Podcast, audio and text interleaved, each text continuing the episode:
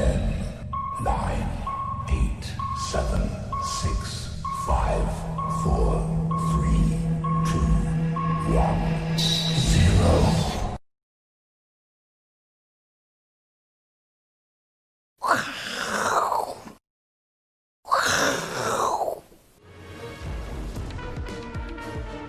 欢迎收看，我是金宝，带你了解金钱背后的故事。我是大 K 曾焕文。首先欢迎三位现场的女团嘉宾，第一位是资深媒体人阮慕华，第二位是股市中破塞，同时呢也是大学教授的董宗祥董哥，第三位是财经 V 怪客 Vincent。我们看到今天的台北股市哦，中场呢跌了八十点，收在最低点。不过呢，我们发觉哎。今天哦，还有五十一档的个股来到涨停板的交易。不过这五十一档的涨停板个股呢，基本上没有什么样的太明显的族群性哦，所以呢，这个目前哦，这个很难做一个操作。同时呢，还有一个更意外是期货，因为现货跌了八十点，不过期货跌了一百七十四点哦，这跌幅比现货多了这个一倍哦，怎么会这样子呢？待会来跟来宾做讨论。当然呢，今天最抢戏的还是在台币，台币呢，目前我们录影时间呢。现在看到的是二十八点九九五，终于升破了二十九元对一美一美元的关卡，所以也许市场上开始担心哦，台币这么样的一个强呢，当然 long term 来讲，对于台股的资金有帮助，但是呢，对于外销的电子产业可能开始未来财报部分有一些汇损的影响，所以可能也是这个原因哦，导致今天的期货跌幅比这个现货来的重。待会来跟来宾做讨论。那当然呢，现在呢市场上最热的呢叫做熊熊遇见你，这个。慕驊哥，最近有没有看到熊熊？没有，没有看到熊熊。对，打死不能说看到熊熊。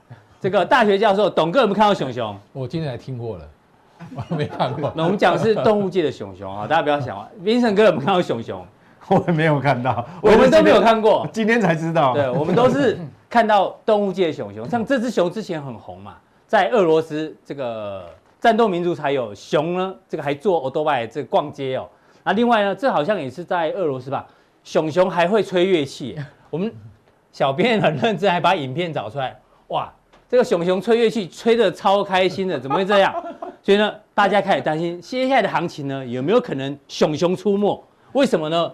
来，我们看这个美股的部分哦，大家最担心的纳斯达克呢，哎，正式带量跌破生命线季线哦。所以木华哥。对，到底这个熊市出没了没有？这个熊熊出没没？你帮我们做一个分析哦。不过呢，就像我刚刚前面讲的哦，这个台币呢最近升得非常非常快哦。这个目前呢午盘战收已经升破二十九，那这个到底有没有汇损？这个影响到电子股相关的部分，这个要持持续做一个留意。那另外一个呢，哎，这个 AMD 啊传出可能哦，它既然可以向华为哦提供晶片，但是这个 notebook 的晶片哦，那我们就开始想说，哎。这个不是贸易战越来越严重吗？这个选举快到，怎么这个、这个时候传出来 AMD 有可能出货？那我们相信 AMD 也不是第一家，这个去跟美国政府抗议。也许未来像市场传出 Intel 也有可能会做对这个华为做出货。所以呢，怎么做观察？因为呢，今天比尔盖茨也讲说，如果呢美国一直限制中国大陆的半导体的话呢，对美国来讲，它是一个短多但是长空，因为他认为哦。呃，中国大陆未来终究呢，他们的半导体啊可以自给自足，所以慕驊哥怎么看这个？目前季线也破了，到底有没有可能是熊熊出没？好，那台股今天这个走势哦，不并不是太好，最主要是期货杀了一百七十几点。对，那期货杀一百七十点，其实稍微有迹可循，是上个礼拜。哦，你可以看到外资其实大减那个台指期的多单的。对，好，外资在大台的部分呢，净多单的流仓部位降到两万口出头。哇，这么低啊，这是非常低的一个水位哈，就代表外资哦已经是基本上并不看好棋子后面的行情啊。嗯，好，同时呢，它在小台累积了一万多口空仓哦。嗯，好，所以说基本上我是觉得外资它其实它的布局已经告诉你，其实期货市场应该会有一个比较明显的变化了。对，好，那这个台币升破二十九哈。等于说突破了杨金龙防线，因为杨总裁是二零一八年上任哈，嗯，他上任以来，其实台币最高汇价从来没有升破过二十九，嗯哼，上次二十九点三五，二十九点零三五，盘中最低到二十九点零六多，啊零六多，啊，就就是没有突破二十九，但是今天是终于突破了杨金龙防线了。不过这是很特别，因为美元没有特别弱，但台币呢特别的强，这有点是台币主动升值了。好，那台币突破二十九，当然大家要看下一关就是彭总裁防线的二十八点五。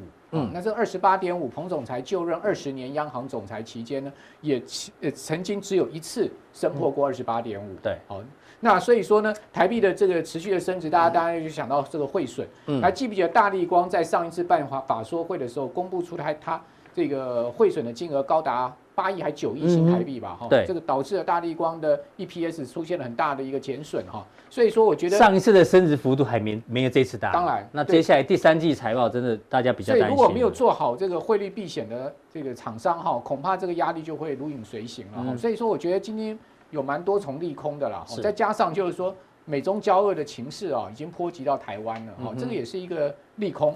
好，那当然利多的话，就是说 AMD 获得了美国商务部的这个许可证。好，但是这个是 AMD 自己讲的，美国商务部并没有公开，而且现在只是传说嘛，还没有确定。嗯，这是 AMD 的副总裁出来讲的。好，他说我们已经拿到了。好，但是问题是美国商务部也没有表态。嗯，好，那至于说拿到了许可证，到底拿到哪一些产品？好，市场也并不是很清楚哈。那据说啦，应该是啊 notebook 的 CPU 啦。嗯哼。好，所以华为现在最需要。其实并不是 notebook 它比较需要是手机晶片。哎，对，它需要的是手机晶片。嗯，好，所以在这一块上面呢。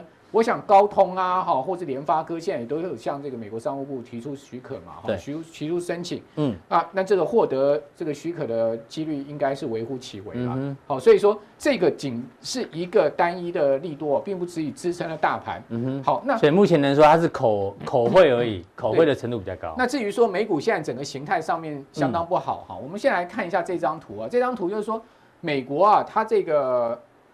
所所谓的股票跟 mutual fund 就是共同基金啊，对，哦，被这个它不它不百分之一的。对百分之一人所持有的比重，嗯，哦，跟股市 S M P 五百指数的对照图，你可以看到，其实这一波啊，这个二零一零年以来以来的一个大多头行情啊，嗯、事实上这个百分之一人人呢持有股票跟共同基金的资产的这个比重呢，对，已经来到这个全部的啊这个百分之百分之五十多了，对，好，那你也就知道说。其实这波股市上来，有钱人是受惠最大的。好，那或者你也可以讲说，就是有钱狂买而推升的股市。对，好，可是你有没有发现最近啊，其实筹码面出现很大变化？就美国的内部人现在是在狂卖股票。是的。好，那这个狂卖股票会不会使得呢这些人出现了大幅减码而把股市压回啊？尤其是股市已经来到一个这么高的一个位置哦。对，是要稍微去注意的。好，那这个是有钱的动作。嗯。另外呢，这个穷人百分之百分之九十的穷人，也就是说。他们占这个股票跟期货啊，呃，这个基金啊，嗯，哦，他们是最这个最后面最落后那个百分之九十的人了哈。那他们的这个呃持股的比重，好，各位可以看到，事实上这一波大涨，他们是持续的在一直在提升嘛。好，那过往的经经验是，他们其实是跟股市是完全就是一直涨，但他们就一直一直卖，一直卖。对，一直涨他们就一直卖，但是这个呃一路跌，他们是一路加嘛，哦，完全做反。好，所以说你从这两张图你可以看到什么一个现象呢？就是说我们现在持续观察，就美国这些有钱人呐、那个百分之一的有钱人，对，他有没有持续在卖基金跟卖股票？对，如果有的话，有的话那要小心哦。那我们看到现在已经有一件事情很明显的，就是内部人在狂卖了。对，那这内部人就是这百分之一哦。嗯、能当美国这些五百大企业的上市公司的董事，你想看不是这种百分之一的有钱人吗？嗯、对，所以说你要注意。那另外呢，你会看到。最近散户蜂拥进场，好，哎，这个跑步进场的情况之下呢，会不会又出现了一个反指标？是，好，这个是要持续关注哦。对，但是我要跟大家讲，这是比较宏观面啦，嗯，哦，它不会是绝对立刻。你会看到说，哎，好像它对，它是一个一个趋势啦。对啊，可是你要看到这是一九九零年这么长的时间嘛，所以说大家呃先把它放心里面。好，那我觉得真的现在目前比较大的问题是尖牙股的大跌了。你可以看到哈，从九月二号当天，哦，这些尖牙股创下股价最高点以来，哦，从最高点回跌的幅度，呃，这个是收盘，嗯，因为九月二号当天，其实这些尖牙股开盘大涨，后来就收下来了，是，好，比如说以苹果来讲，九月二号收盘到这个上周五啊，它的跌幅是将近十九趴，可是你如果从九月二号当天最高价，以它历史最高价算的话，它跌幅是二十二趴，已经超过两成了，对，它已经是达到百分之二十二哈，所以说呢。你可以看到，就是说，苹果都已经跌了将近两成了。如果我们以收盘价来算，平均呢，他们大概都跌了十六七趴了。好，那也就是说呢，这些股票呢，都已经开始啊摇摇欲坠。对，哦，尤其是全世界市值最大的苹果哦，股价出现进入到熊市的状况。大概我们讲嘛，从高点下来，跌幅超过百分之二十，进入到所谓技这个所谓我们一般讲技术性修正的熊市嘛。那你想看一家公司，全世界市值最大的公司，会随随便便的进入熊市吗？嗯，这个是很。不可思议的事情，对，对不对？要特别留意。整个苹果八月分拆消息使它涨百分之二十一，嗯，整个八月它涨了百分之二十一，但是呢，整个九月十二个交易日它就跌了百分之二十二，嗯，好，所以说它的这个单一苹果的市值的损失已经是五千亿美金，嗯，所以我要跟各位讲，苹果进入到熊市，这是一个不得了的大事。对，还有另外一个，我们未来要持续关注，因为这几档股票它是。全球这种科技板块 ETF 的核心持股，没错。如果它未来跌幅这么重，如果万一啦，真的全球有人开始在赎回科技板块的 ETF，以前是助涨，未来可能会变助跌，当然现在还没发生。如果发生呢，我们要持续跟大家做报告。好，那我请问你是谁在卖苹果吗？是我们刚刚讲那些散户在卖吗？当然不是啊，因为他散户他已经是卖的不能再卖了嘛。库克有卖一些啦，对，新闻有讲，就是这一些。嗯，Top One 的人在卖，对，这些 Top One 在卖的话，你就要特别去注意。所以你看到亚马逊，啊，它不是只有跌破季线，它已经是空度跌破、深度跌破季线了。嗯，哦，这个所以亚马逊从三五五三千五百五十二块的一个高档，居然呢三千块都不守啊，在上周五是破了三千了，是收在两千九百五十四。那亚马逊的一个波段跌势也非常的猛烈哈。好，那我们来看到苹果的一个波段跌势更是猛烈，因为它从一百三十七点九八，这个是九月二号盘中高点，对，一路下杀，杀到了这个上周五收盘一百零六点八四，它整个波段跌幅呢，我刚刚已经讲达到百分之二十二啊，都弹不太起来啊，对啊，完全弹不太起来，而且你可以看到他们现在的 K 线形态都是非常糟糕的哈，这个月线也要下弯了，是。好，那季线呢？它马上要扣底这个上升坡了，对，对不对？然后呢，嗯、你会看到五日线、十日线持续压着这个 K 棒在走，嗯，好，所以说呢，一旦这个月线马上扣底到这个最高点，加速下弯，然后呢死叉季线的话，哇，那这个代级就大掉啊！这个不是、哎、这个不是修正哦，是，这真的有可能。我记得上个礼拜不是在您节目讲到说高盛看到八十块钱的苹果吗？嗯好，如果是八十块的股价在这个地方，对，大概要到半年线了，跌回起涨点，好，跌回了这个今年年初的这个这个起涨的这个，就等于说跌回去那个股灾那时候的位置了，对，嗯，好，那如果说是这样子的话，苹果以它上周五的收盘价还有百分之二十的修正空间，嗯哼，哦，你，如果说是这个全世界最大市值的公司，如果到再修正二十 percent 的话，嗯。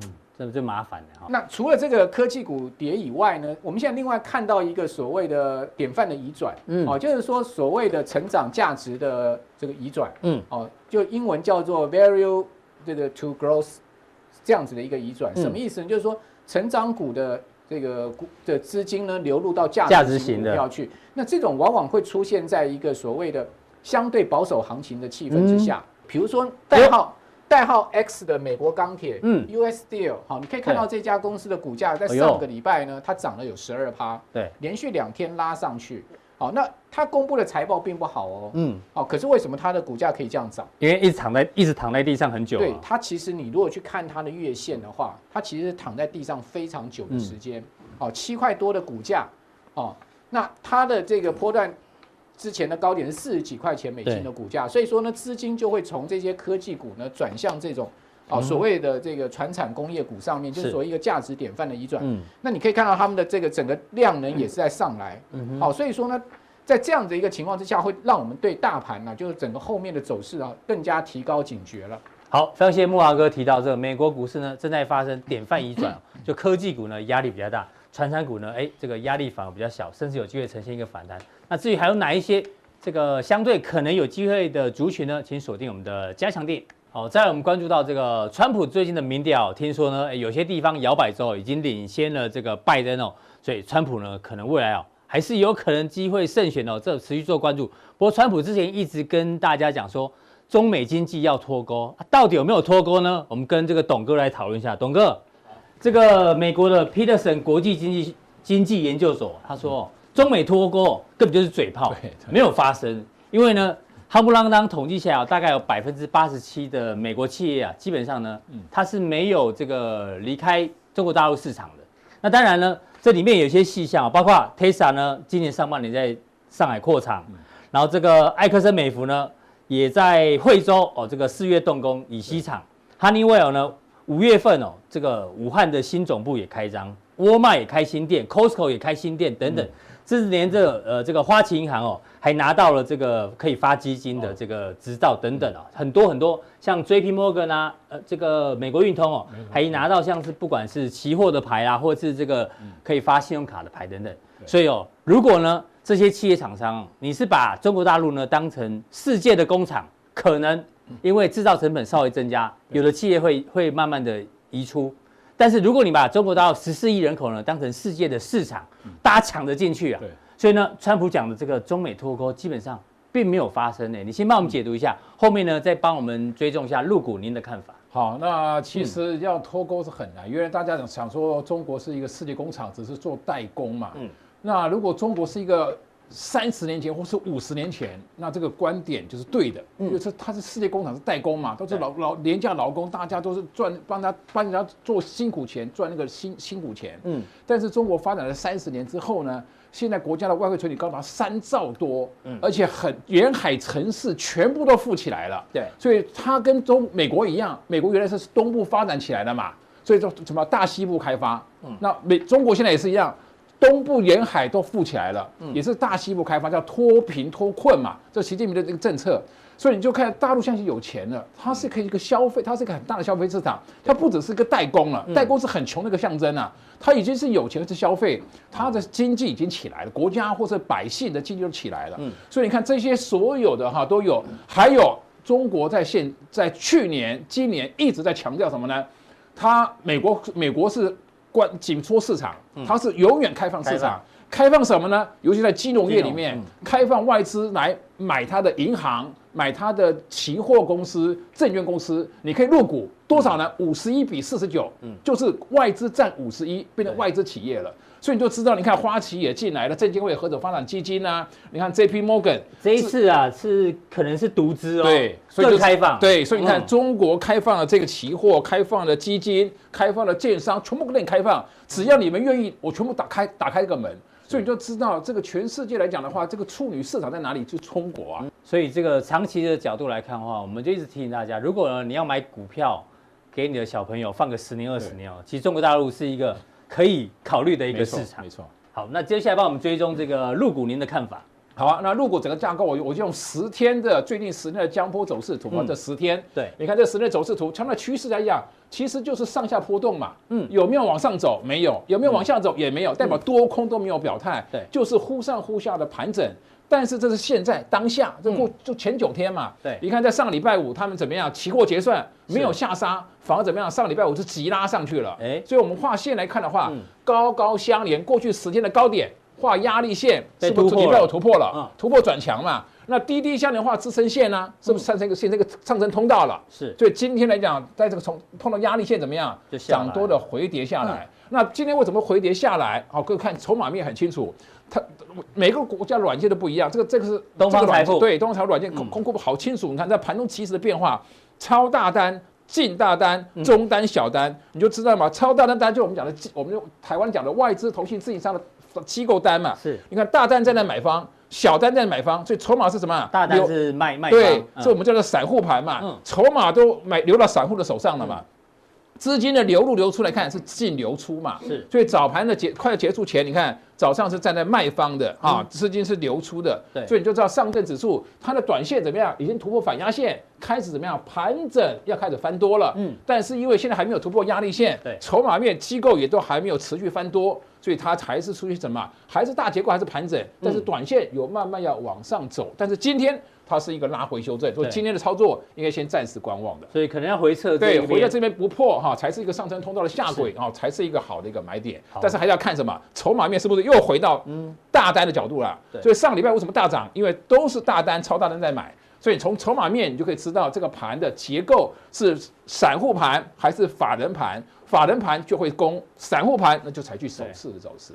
台股的看盘软体如果有这个功能，应该也不错哦。但台股有外资投信自营商了，哦，你可以可以去加来看。它这是盘中会及时，这是盘中及时就看得到，很清楚。好，这个是上证在深圳。好，深圳你看它也长得也蛮像的，它也是一个盘整盘整盘整。哎，礼拜五是不是也是急拉了啊？上去了。然后最近时间的高点高点画压力线突破了，所以它支撑线也没有破，所以它股价是怎么样？跌势结束，开始慢慢酝酿，还是反弹的架构哈。嗯、但是今天怎么样？又熄火了，为什么呢？超大单、大单、中单都站在卖方，对啊，净卖超了七十八亿，所以就知道他们都是涨多，礼拜五大涨之后的一个拉回修正。对，不过上证有碰到这一边嘛？对，这个深圳没有，到这边就稍微下来了。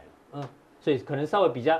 比上证弱一点，上证没有我，我是这里画另外一个通道，你要画线，就是过去式，你可以画另外一个高通道在这里，高点高点高点画支撑压力线，对，这边是小的平行通道，这通过通过以后才会到上个通道。是，好，这个深圳，所以他们都价格都是盘整哈，一样，沪深三百盘整盘整盘整盘整，哎，你看突破压力线了啊，在上礼拜五 A 股的指数全部都突破了。那突破之后怎么样？今天都回马枪了啊！嗯、做一个修正，只要支撑线没有跌破，它反弹的结构没有改变哈。嗯、那你看筹码面就也是为什么会拉回修正？熄火了嘛？超大单、大单都在卖，然后卖了六十九亿啊！所以你就知道今天大盘 A 股的指数都是出现礼拜五急涨之后的一个拉回修正。这是沪深三百。对，那创业板就他们的科技股股票里面。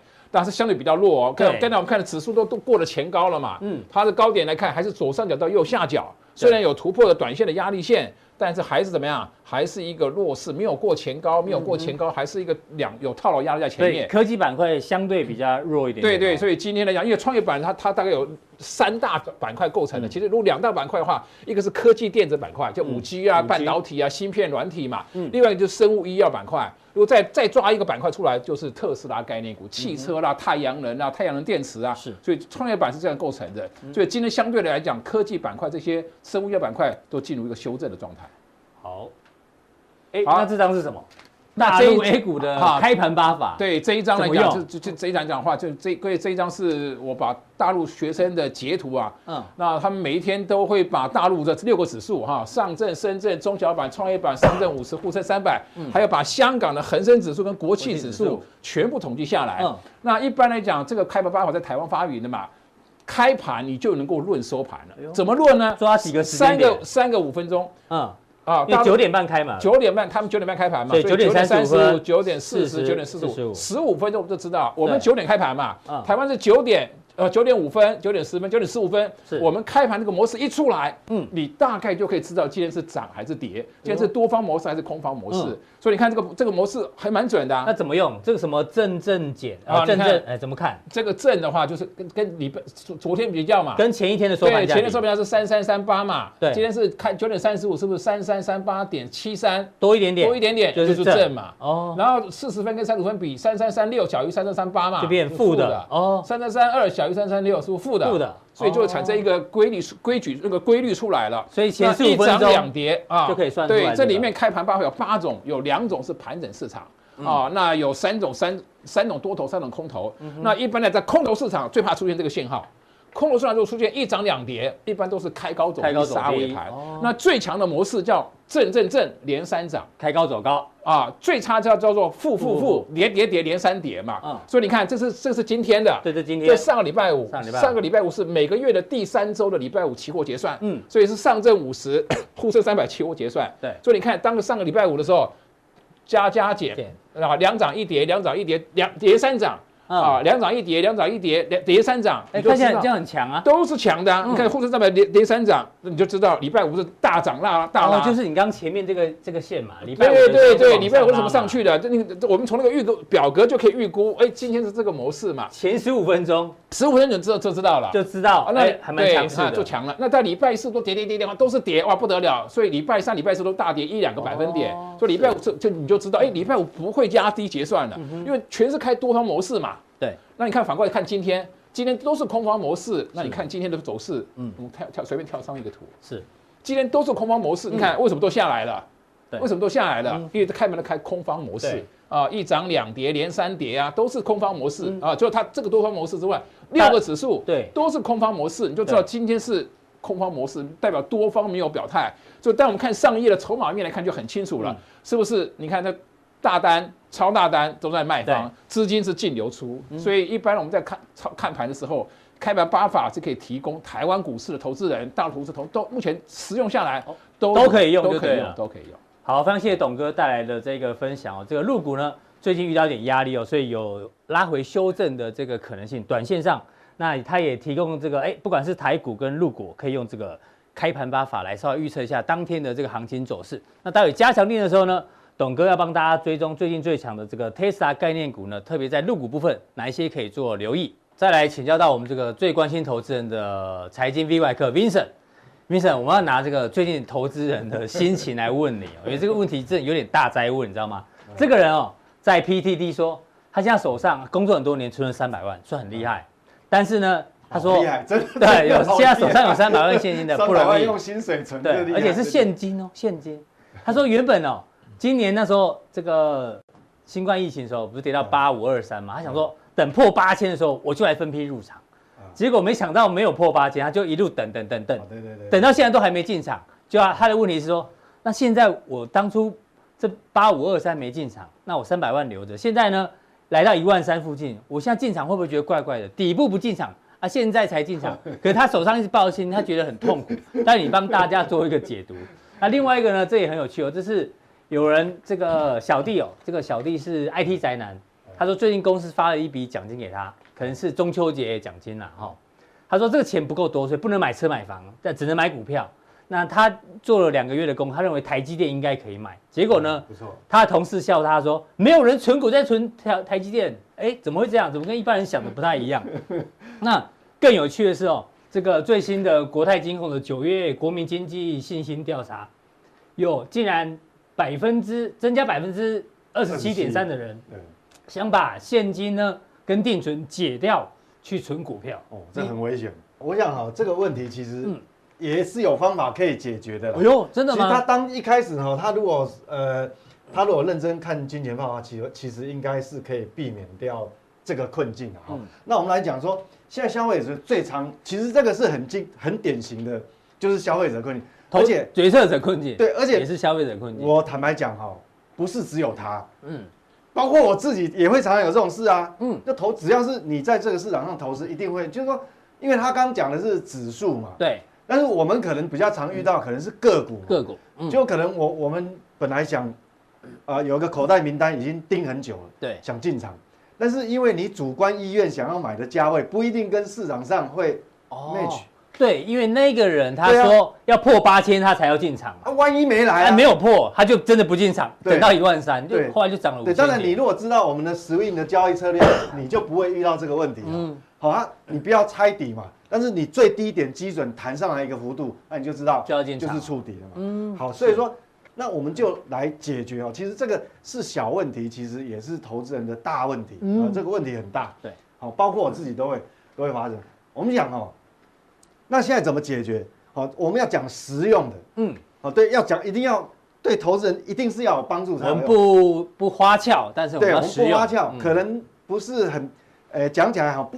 不是表演起来不是那么好表演，不是那么好听。嗯，但是哦，我们先看哦，一种叫做未知，一种叫已知。嗯，就是说，其实翻译也是说，一种是我可以主控，嗯，一种是我不能控制。对，好，好，那什么是未知呢？什么是我们不能控制的？没办法控制就指数涨跌。好，比如说我们以今天收盘为基准，那未来一个月，甚至于三个月，甚至于六个月到明年去，到底是趋势往上涨呢？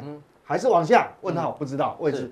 那如果说这是指数，那如果是个股呢？这个是最常遇到的。嗯，好，不管指数哪个位阶，我们都会遇到这个。比如一档个股标的，那到底是现在以当下哦，过去的就不算，当下为基准，到底未来的一周、一个月、三个月，到底是涨还是跌？这位置。对。但是各位哈，你有已知的部分啊。嗯。已知就是说，我们讲说。至少你已经有口袋名单，因为我们刚举那个那个案例，他知道他台积电。对。那你如果你如果说八千点要进场，那位投资人他可能，哎，我们不知道他他有没有口袋名单，但是至少他有一个位置叫做八千点嘛。嗯。那八千点是什么？是 ETF 的概念。嗯哼。哎，就是 ETF 的概念。那已知的就是说口袋名单啊，好。那另外一个什么？可投资的部位，就是说你现在手上有多少现金？我不管是三百万、两百万。一百万还是五十万，万也没关系。对，这个是已知，这是已知的。对，啊，这一块是未知的。那投资人现在困境就刚讲，好，大家可以讲说，比如想买台积电，我举例，对，比如主观意愿，我三百九十元，我觉得不错，想买。因为它可能是算殖利率说哦要有四个百分点还是呃多少上三百九，但是问题是现在四百四十到四百四十几嘛、嗯、出头，那会不会来三百九？不知道，不知道，因为这是未知。啊，对，未知。你过来拔杯了。好，那客观的情境就是说，哎，你主观是三百九想买，但是客观情境就不知道它会不会来。对，好，那怎么办？所以接下来我们就要看哦，这个交易策略在讲我刚怎么办那个结论以前，我们就先来呃教大家，其实这个是。也算是一个基础教学啦，这个很重要。很多法人会用嘛，对不对？对，很多法其实个人也，我们常讲巴菲特，巴菲特是的，巴菲特也是其中一种啊，哦，也是这个啊，哦，我想说交易策略其实所有这个古今中外所有的大师大概分两个门派，两大派的，对，第一派是一个 button up，这就是说以巴菲特为首，就是哦，像比如说葛拉汉也是，很多人可能都看过这方面的书，好像翻译的书，那。所以 bottom up 就特别重视个别公司的竞争力，就好像由下而上的选股，先看个别公司的竞争力。对，就是说巴菲特，巴菲特说，我不管任何时候，嗯，我只要有好的公司，对，其实他不管现在到底纳斯达克是，对，他不管指数的位阶在哪，他不管这公司有没有竞争力，有没有竞争力，护城河够不够宽，啊，那财务结构够不够好，好，那个 cash flow 怎么样，所以他他就买，为什么？嗯。因为哈，他只要他是属于长线投资，对，价值的时间一拉长，趋势对了，它也是对，是，所以跟指数就比较没有直接那么关联。对，所以各位记住，我刚刚讲跟 cycle 跟你的操作的 cycle 有关系哦。嗯，如果你你报股票，可能不要说什么一个礼拜两个礼拜，好，你可能有的人连三天都抱不住，那这个方法就不适合你，就会问题了。对，那另外一种另外一种派别是 top down 的选股法。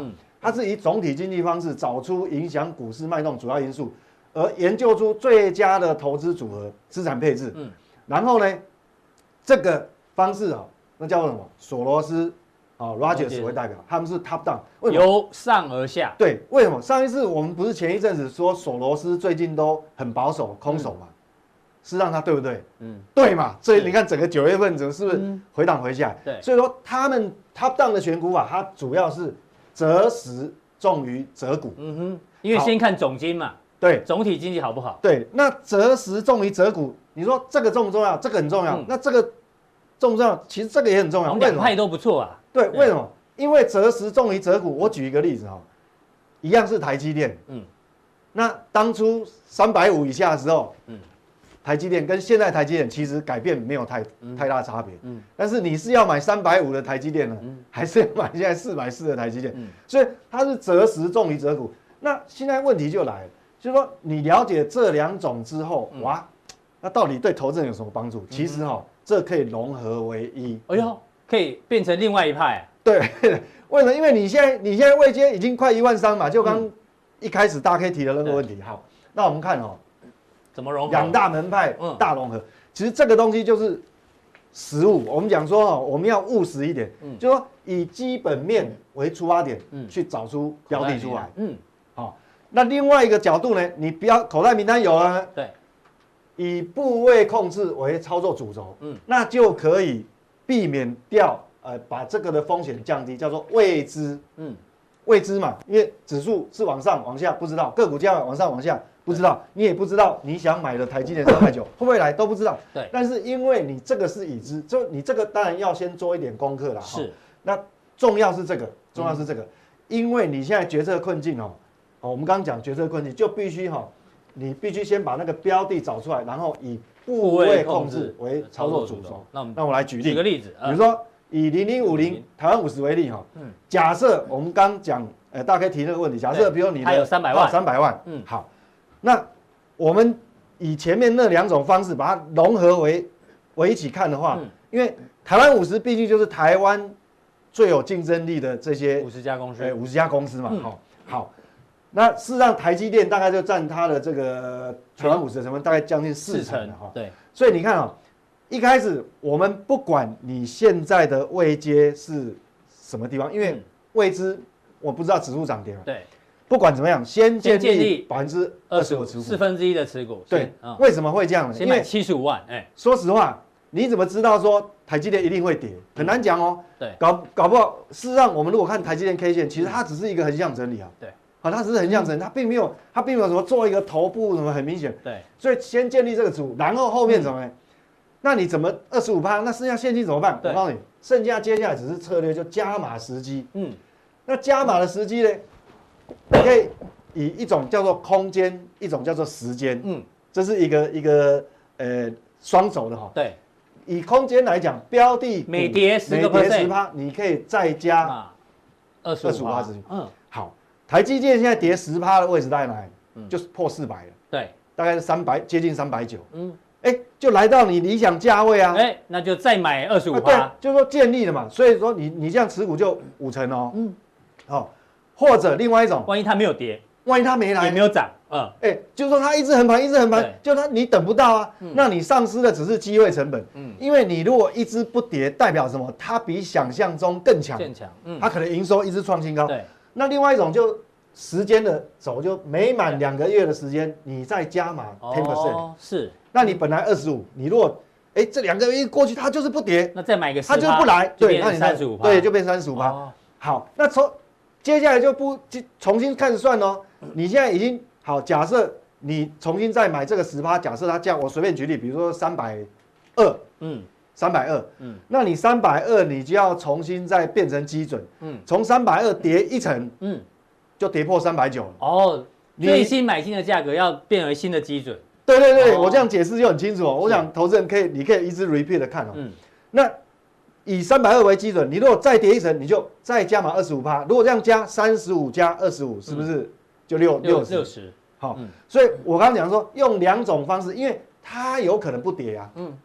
那另外一种，它有跌，你当然买。那它有可能不跌。不跌。好。那但是它如果不跌，你加码十趴，那个基准要重算，你才不会把那个一下子这个持股又又又拉到很高。所以任一个一个条件先达标，则先执行，然后重新起算。重点是重新起算，对，很重要。所以用这样的方式呢，就解决了这个投资人的这个决策者困境。是。另外，其实哈，我们常常这个节目哈，就是说，呃，各呃各位也也要时常留意我们对大盘一个比较宏观的看法。对。我记得哈，我们持续帮大家追踪。那个时候你提到股债再平衡，再平衡，那时候什么？时间是你去回溯哈。为什么你会陷入决策者困境？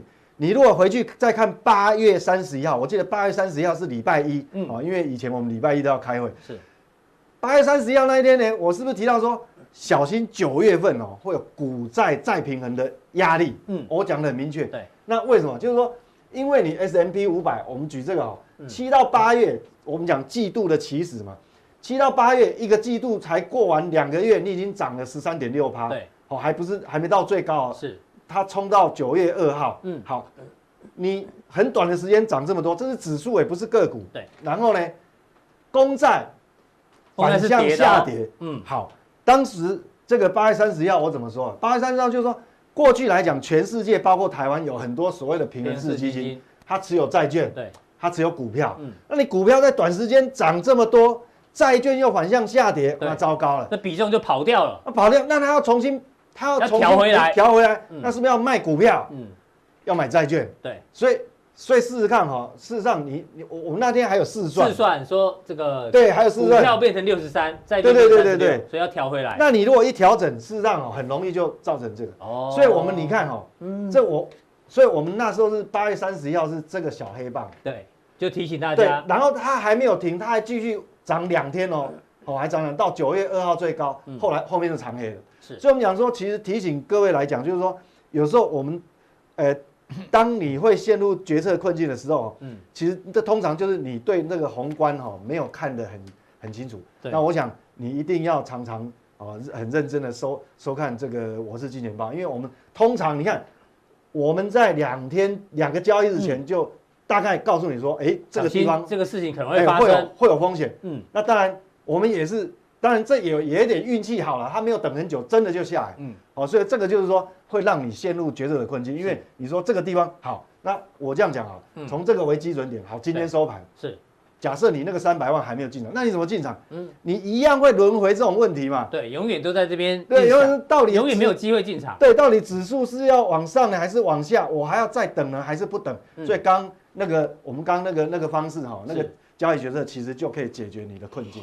好，这个 Vincent 今天提出了这个市场上有 Button up 跟他呃那个什么由下而上跟由上而下，对你把它融合变成这个 Vincent Vincent Vincent 门派啊，那大家把它学起来哦。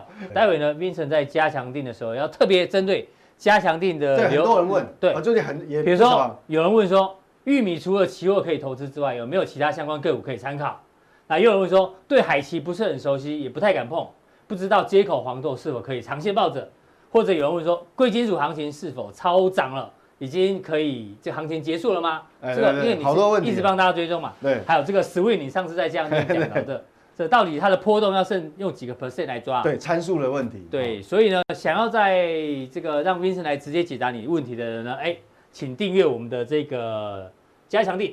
加强錠怎么订阅呢？来，在这边，请 Vincent 帮我们点一下这个礼。你看完影片之后呢，这边往下滑，显示完整，呃，这边显示完整资讯，这边对对对对，对，再帮我点一下，然后呢，你就可以看到我们的这个加强令，你任选一种加入之后呢，以后有任何的问题呢，你就在加强令直接留言，这个 Vincent 都会找时间跟机会呢，为大家做一个解读。好，我们今天的普通定就到这边，大家记得按赞、订阅、加留言，待会更重要的加强令马上为您送上。